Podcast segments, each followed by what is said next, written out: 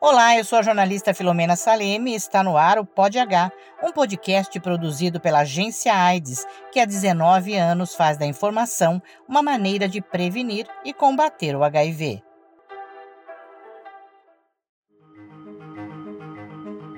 Pod H. A ciência, os fatos e as histórias de quem vive com HIV. Aqui você vai ouvir sobre saúde, fatos, ativismo, o trabalho das ONGs e ainda desvendar os mistérios que fazem do HIV e da AIDS um tabu. Neste oitavo episódio do Pod H, vamos falar sobre transmissão vertical.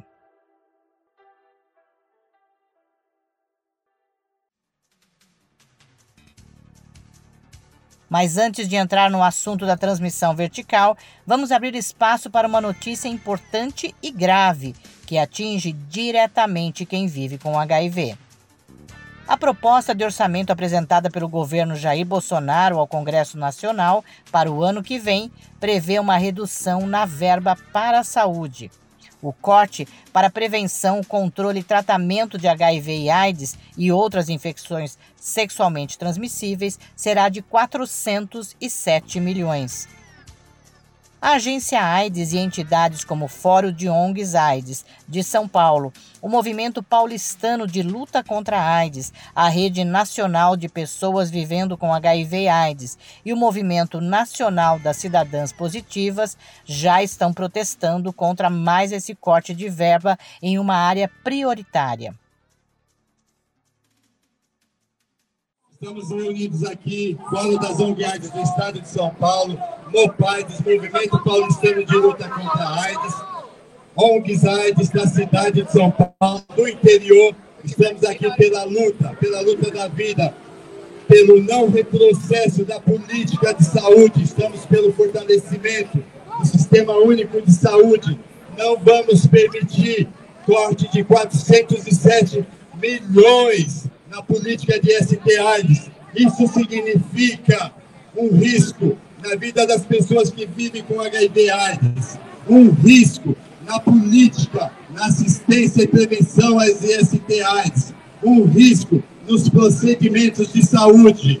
Estamos lutando pela vida. Não queremos retrocesso, queremos o fortalecimento do sistema público de saúde, nosso melhor plano de saúde, que é o SUS. Não permitimos o orçamento secreto, que é para onde vai esses recursos que não tem controle social. Não podemos admitir essa nefasta política de governo. Não vamos colocar em risco a vida de milhões de pessoas vivendo com HIV. Eu vivo com HIV AIDS há quatro décadas e não quero que me falte tratamento, não quero adoecer por AIDS, eu quero dignidade, eu quero garantia de direitos, eu quero sim, saúde é um direito e dever do Estado. Estou aqui para lutar pela minha vida, não quero retrocesso, eu quero novas tecnologias de tratamento eu quero medicamentos de ponta, não quero faltas de medicamento antirretrovirais para o tratamento do HIV, das ISTs. Quero sim mais saúde. Viva a vida! Viva a vida!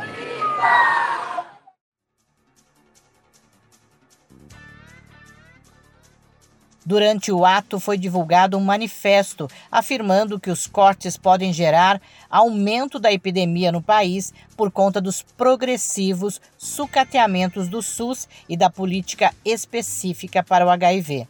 Segundo dados do UNAIDS, a cada hora, cinco pessoas foram infectadas pelo HIV no Brasil em 2021.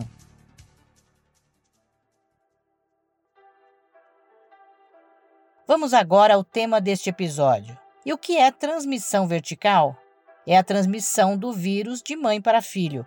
Ela pode ocorrer no parto ou então na amamentação. Ela acontece quando há falta de testagem para o HIV, hepatites virais B e C e sífilis em gestantes e também nos parceiros sexuais. Por isso, é muito importante a realização de testes rápidos para um diagnóstico precoce, além do acompanhamento médico adequado. Vamos ouvir agora os dados sobre transmissão vertical em 2020.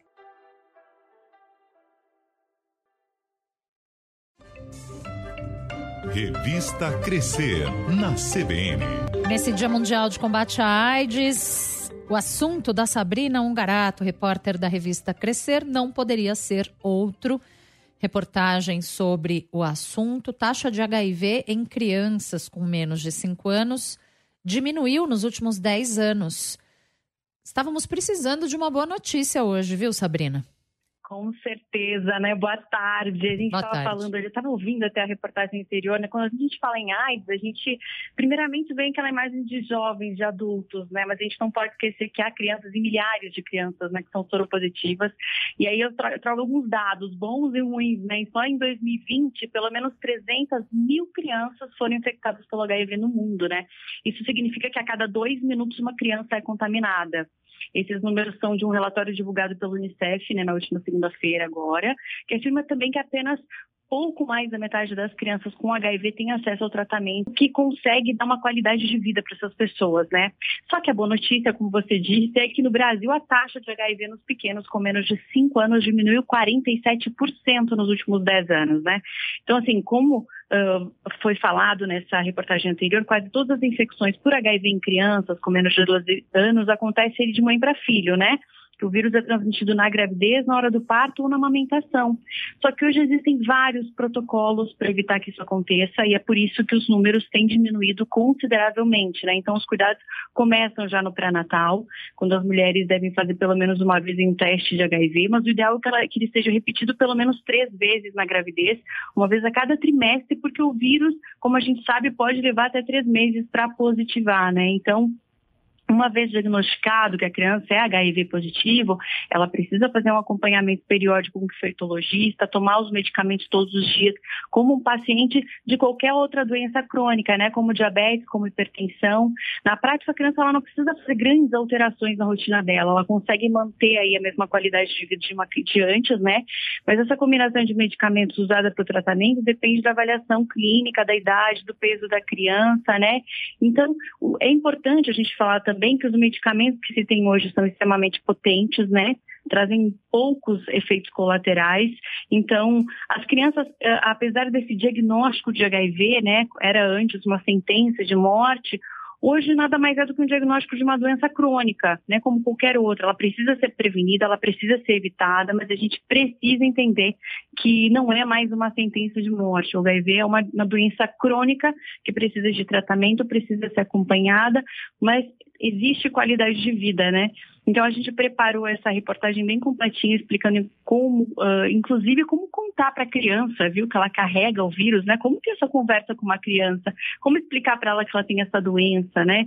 Sem assustar, sem, sem uh, sem esse estigma todo. Sem romantizar vírus, também, né? Dar a medida correta daquilo. Não fácil exatamente, não é, né? Claro que não. Então a gente explica uh, desde a gravidez, né? Quais são os procedimentos, o que, que a mãe uh, soropositiva tem que fazer, quais são os cuidados, né? que ela tem que ter e também uh, logo que a criança nasce, né, ela também precisa passar por, por alguns testes uh, em alguns meses seguidos para certificar que ela tem ou não tem o vírus. Histórias de vida.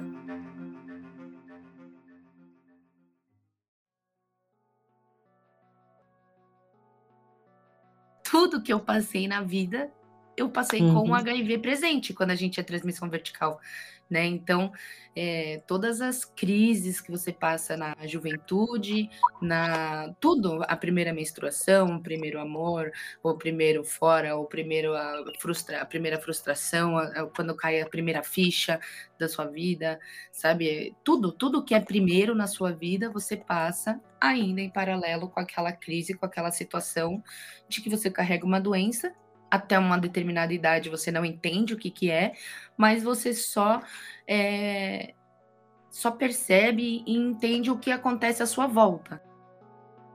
Jennifer Bessie nasceu em Botafogo, no Rio de Janeiro, em 1989. É soro positiva para o HIV desde o nascimento. E eu descobri viver com HIV aos sete anos de idade, quando a minha mãe veio a ter complicações em 1997 e veio a falecer decorrente a AIDS, né? Aí todo mundo correu aqui. Ela, ela faleceu aqui em São Paulo. Na época a gente morava aqui. É, foi no Hospital Einstein. Depois de perder a mãe para a AIDS, ela e o pai fizeram o teste para o HIV. E o meu deu positivo e o do meu pai deu negativo. Os anos se passaram, então aos sete anos de idade eu comecei a tomar a medicação que eu cheguei, Filomena, a tomar todos os esquemas de antirretrovirais que tiveram no mercado, desde o primeiro até todos eles. E todos eles eu queimei por má administração, má adesão, é, não aceitação e todas aquelas coisas, né, que a gente acaba tendo que passar, né? Com apenas sete anos, ela vivia situações que não entendia. E eu escutava muito quando eu era criança as pessoas me chamarem de doente, né? É, não toma no copo dela, ó, não deixa ela dividir nada com a sua filha. Quando eu era criança, por exemplo, não. Eu não entendia, a gente tinha uma casa de praia e toda a família ia para lá né? E eu não entendia por que, que as minhas primas, por exemplo, aí a gente ia na feirinha, comprava colar, brinco, ou roupa, né? Você quer trocar a roupa com a sua. Ai, prima, me empresta essa blusa, usa minha saia. E não era permitido esse tipo de, de change, né? Entre a gente. E aí eu não entendia quando eu era criança, por que que não. Mas quando eu passo a entender, lá para os 14, 15 anos, a entender porque a gente também. E, e eu acho isso tarde, tá, Filomena? Por que hum. tarde? Porque eu acho que eu nunca quis entender, de fato. E a adolescência foi reveladora para Jennifer.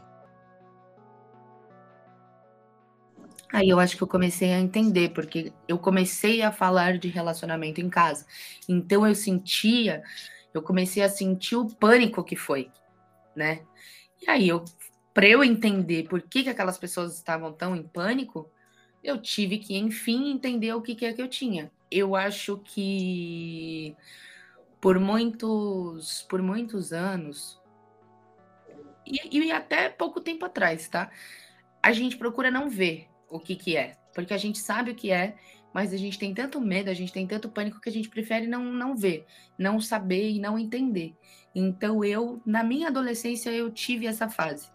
Aí depois, quando deu os 15 anos, que você tipo, já começa a amadurecer, já começa, né, outras coisas, aí eu meio que fui obrigada a entender o que, que era o HIV. E entendi. E nesta época ela entendeu também o preconceito. Acho que eu já tinha, não lembro exatamente a idade que eu tinha, mas a gente frequentava. A gente foi num sítio quando a gente era pequeno, né? A gente foi no pequeno, adolescente, foi no sítio. E a pessoa desse sítio, ela não sei o que aconteceu na cabeça dela, mas ela viu que tinha no banheiro que eu tava usando um absorvente interno. E daí bateu a louca na pessoa. A pessoa interditou a piscina durante o final de semana, ninguém pôde entrar na piscina. Ela começou a alegar que a piscina estava com problema um negócio, não sei o que, ninguém mais. Eu já tinha entrado antes, né? Um dia antes, assim, era sexta-feira, coisa assim, sábado e domingo, ninguém pôde usar a piscina. E durante a semana eu fiquei sabendo que ela pediu para esvaziar e trocar a água da piscina. Porque eu havia entrado com absorvente interno dentro da piscina. E era uma pessoa próxima, não era uma pessoa distante, não, tá? Então, assim, que parecia sempre estar muito bem resolvida, relacionada. E não, as pessoas, Filomena, são muito engraçadas, porque assim, hoje em dia é, eu vejo entre amigos, tá? A gente tem amigos e tudo mais, só que você vê assim, é, a gente tem amigos que apoiam e tudo, né? A gente. Mas se você perguntar, e você, você se relacionaria com uma pessoa que vive com HIV? A pessoa nega. e fala que não. Ai, não, ai, eu acho linda a causa, né? Mas, ai, não sei, dá aquele medinho, né? O negócio é muito pesado. O estigma, o preconceito até hoje, ele é muito pesado. Muito pesado, é muito triste a, o que as pessoas acham ainda e o que tá, parece impregnado, enraizado no ser interior de cada pessoa, né? Aos 19 anos, Jennifer, que tem cidadania suíça, por conta do pai, que é suíço, decidiu sair do país e ir morar com a avó. Quando eu tive 19 anos, eu resolvi que eu queria ir embora para a Suíça e morar lá, né? Aí eu fui para a Suíça e aí eu tive que buscar a minha medicação lá, como cidadã suíça, eu ia conseguir minha medicação lá, né? E daí eu tive uma grande surpresa, que foi a situação da minha avó. A minha avó começou, ela estava com câncer, ela estava muito mal, a minha avó. Aí eu fui lá para ficar com ela também e já pensei, bom, já vou ficar aqui, né? Para sempre, ótimo. E aí eu comecei a perceber que a minha avó começou a ficar meio descontrolada assim da, das emoções, né? E eu saía, eu voltava, saía de manhã, voltava, tal, né? No meio dos Alpes suíços, no meio do nada, levava horas para chegar numa cidade grande. Voltava, minha avó tava na cozinha chorando. Aí eu falava, ué. Um belo dia ela virou para mim e falou assim: "Eu não tô aguentando. Eu não tô aguentando. Se você, se alguém aqui na cidade, uma cidadezinha chama Orsier, a cidade dela na Suíça, 3 mil habitantes, eu acho. No meio da montanha, tipo o Senhor dos Anéis. Aí ela chorando, ela virou assim: eu não vou aguentar. Porque se alguém aqui na cidade souber que você tem HIV, eu me mato. Eu não vou aguentar isso. Aí cai aquela outra ficha, né, da pessoa que até então parecia que mais chamava no mundo, falou, ué, como assim? E aí eu entendi que ninguém da família sabia que eu vivia com HIV. Então, ela tinha um namorado, minha avó, o namorado dela não sabia. Meu irmão do meu pai também lá não sabia que meu pai é sozinho aqui no Brasil. Ninguém sabia de nada. Isso foi desesperador, porque eu vim embora na semana seguinte. Eu tinha uma passagem ali para três meses, eu paguei para voltar antes. E não falei com ela, assim, fui embora meio que sem falar com ela, foi horrível. Porque eu cheguei no Brasil, deu dois, três meses, ela morreu. Essa experiência transformou a vida de Jennifer, que chegou a perder a vontade de viver voltei pro Brasil, aí degreganou tudo, Filomena isso, foi ladeira abaixo. O doutor Davi Levi entrou em desespero, falou: Jennifer, chegou onde você queria, agora você vai morrer, já era, não tem mais solução, acabou. Saí de lá, vou eu para Rua Augusta, né, fazer o que eu já vinha fazendo, porque Filomena, a gente entra, depois quando entra numa fase adulta, você entra numa automutilação, né? E depois que eu voltei, foi da ladeira abaixo, automutilação total. Drogas, tudo, sabe? Assim, uhum. eu tinha desistido. Eu falei, eu quero morrer aos 27 anos de overdose. Esse era meu plano de vida. Aos 22 anos. Esse era meu plano de vida. Falei, pronto, é isso. Vou fazer que nem Kurt Cobain, meus amigos, tudo. Aí, não tomava medicação e só na rua, na rua, na rua, rolê, rolê, rolê, rolê, rolê. Cheguei onde eu queria, né? Só que eu não ia morrer rápido. Eu ia morrer exatamente como eu lembro da minha mãe, as últimas lembranças, entubada num hospital, como a gente sabe que é uma pessoa quando está em fase terminal de AIDS, né? Triste, horrível. A reviravolta aconteceu quando ela resolveu se dar mais uma chance. Aí, o doutor Davi me chamou, que entrou uma pesquisa nova de um medicamento novo do doutor Ricardo Dias, tá? É, e eu ia fazer um exame para ver se esse remédio ele seria ele, ele seria compatível. Acho que eu fiz uma genotipagem, uma coisa assim. Corri, eu tive muita sorte, eu digo, porque eu só tive pneumonia como doenças oportunistas, né? Uma atrás da outra, fortíssimas, mas não tive nada que me causasse sequelas, né? A não ser a bronquite, que talvez tá um pouco daí. Aí eu fiz esse exame, comecei a tomar essa medicação, que hoje chama Fostensavir. Foram 103 pessoas na América Latina que tomaram essa medicação na fase da pesquisa. Então eu fui uma, uma delas, paciente de pesquisa. E em um ano e meio zerou, um ano e três meses, zerou minha carga viral. E meu CD4 só subia e daí tô aí até hoje, desde 2016 que eu comecei a tomar essa medicação. Foi a primeira. E hoje eu consigo estar tá aí há sete anos, indetectável, intransmissível, com um relacionamento soro diferente, que o Gui tá comigo desde essa época, temos há oito anos juntos. Jennifer Bessi tem 33 anos, é professora de francês e hoje trabalha também com prevenção e testagem para o HIV.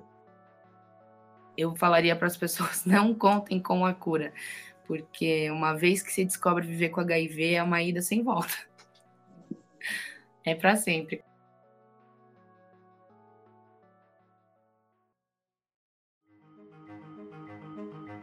Vamos ouvir quem entende do assunto.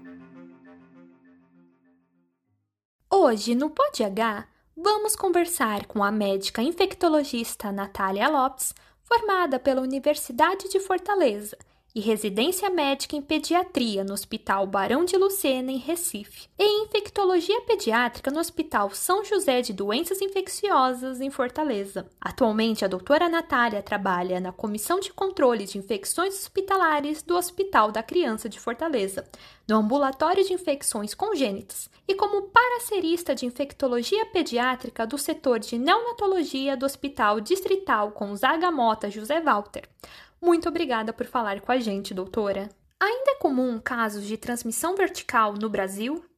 Sim, ainda é comum, apesar de ter havido uma queda importante nos últimos 10 anos. Conforme dados do Boletim Epidemiológico de HIV/AIDS de 2021, todo ano é lançado esse dado em dezembro do ano corrente, certo? Então, o último dado que a gente tem, os últimos dados, são de dezembro de 2021. Conforme esses dados, houve uma queda da taxa de transmissão vertical do HIV. Ainda não é zero, mas tem havido essa queda. É importante que a criança faça o teste após o nascimento em casos em que a mãe é HIV positiva? É importante sim, e é importante esclarecer qual é o tipo de teste que ela deve fazer. A criança deve fazer o teste de carga viral. Assim que nasce, ela deve fazer, são quatro cargas virais que ela deve fazer, conforme a última nota informativa do Ministério da Saúde de 2021. Antigamente eram duas cargas virais e agora são quatro. Uma logo ao nascimento, a segunda com 14 dias de vida, a terceira com aproximadamente seis semanas de vida e a quarta carga viral com aproximadamente três meses de vida. É feito esse acompanhamento com o infectologista pediátrico, além de monitoramento de cargas virais, tem o um monitoramento com exames laboratoriais e a profilaxia. É importante destacar que antes de um ano de idade não deve ser solicitado o anti-HIV para essas crianças expostas, nem teste rápido para HIV. Até um ano, um ano e seis meses, ainda pode haver passagem de anticorpos maternos da mãe para a criança, e caso vá ser feito esse exame de anti-HIV em menores de um ano, de um ano e seis meses, pode estar refletindo os anticorpos maternos em vez de anticorpos da criança. Então, o acompanhamento dessas crianças durante esse período deve ser feito com carga viral de HIV e não o anti-HIV. Como diminuir os riscos deste tipo de transmissão durante a gestação, parto e após o nascimento? É, existem realmente, é importante deixar bem segmentado esses, essa redução de risco. Por exemplo, durante a gestação, é importante que a mãe faça o uso, uso adequado dos antirretrovirais, que faça o monitoramento com cargas virais, principalmente, né, a partir do terceiro trimestre da gestação, para ver se está adequado. Porque nesse período da gestação, o maior risco de transmissão é no terceiro trimestre, no finalzinho da gestação. Se ela tiver tudo adequado, ela vai só fazer o uso da terapia antirretroviral e mais nada.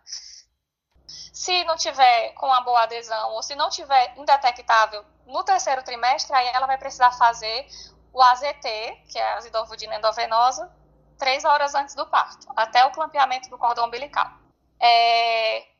E no pós-parto, tem os cuidados com o bebê, que é assim que o bebê nasce, ele tem que iniciar a profilaxia antirretroviral. A depender do risco dele, se o bebê for de alto risco ou de baixo risco, ele vai fazer uma medicação se for de baixo risco ou três medicações se for de alto risco. A outra observação importante de evitar a transmissão é evitar o aleitamento materno. Apesar de a mãe ela chegar a ficar intransmissível, ela ainda pode correr o risco de transmitir o vírus pelo leite materno. Então, é, é contraindicação absoluta o aleitamento. Isso também deve ser evitado. Em situações que a mãe seja intransmissível, os riscos da criança nascer com vírus chegam a zero ou ainda há uma porcentagem para que isso aconteça? Em gestações planejadas, em que haja intervenções realizadas adequadamente durante o pré-natal, o parto e o pós-parto, o risco de transmissão vertical do HIV é menor que 2%.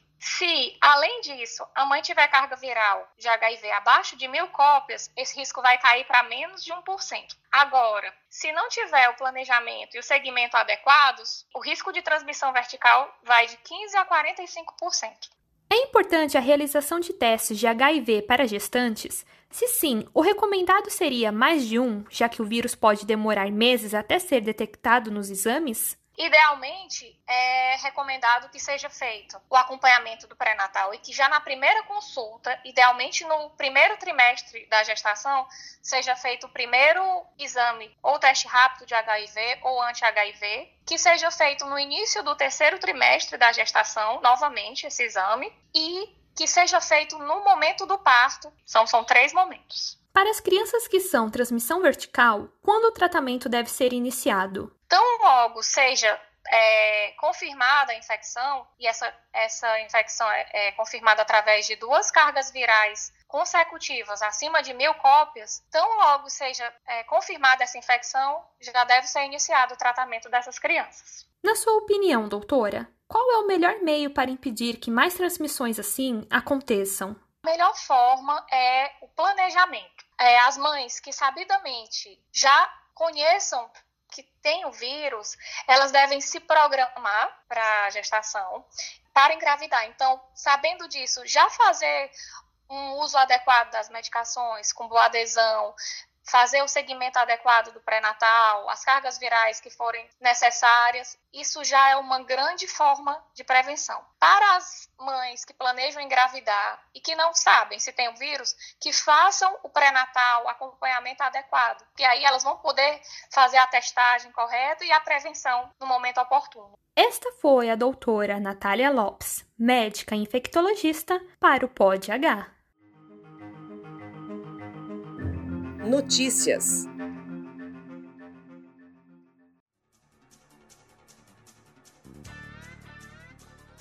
Zimbábue se torna o terceiro país no mundo a aprovar medicamento injetável para a prevenção do HIV. O cabotegravir já é recomendado pela OMS e reguladores nos Estados Unidos e Austrália também deram seu apoio para o uso da substância. A OMS alerta que a Covid-19 ainda é considerada situação de emergência global. Apesar do número de mortes por semana serem os menores desde o início da pandemia, o índice ainda é alto em comparação com óbitos de outros vírus. A organização reforça a importância das vacinas no enfrentamento contra a Covid e pede para que países se mantenham vigilantes. Uma pesquisa da Agência de Segurança de Saúde do Reino Unido revela que a varíola dos macacos pode ser disseminada em ambientes hospitalares. Após a descoberta, a agência fez a recomendação que, para pacientes que precisem de internação, sejam atendidos em quartos de isolamento com precauções e medidas que visem conter o vírus.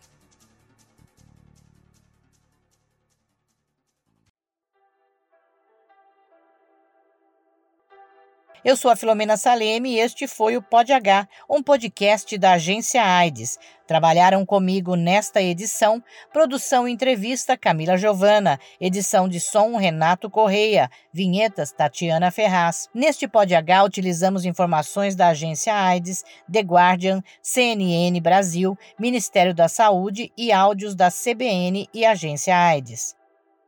No próximo episódio, vamos falar sobre insegurança alimentar e o HIV, e mais histórias de vida e saúde. Até lá!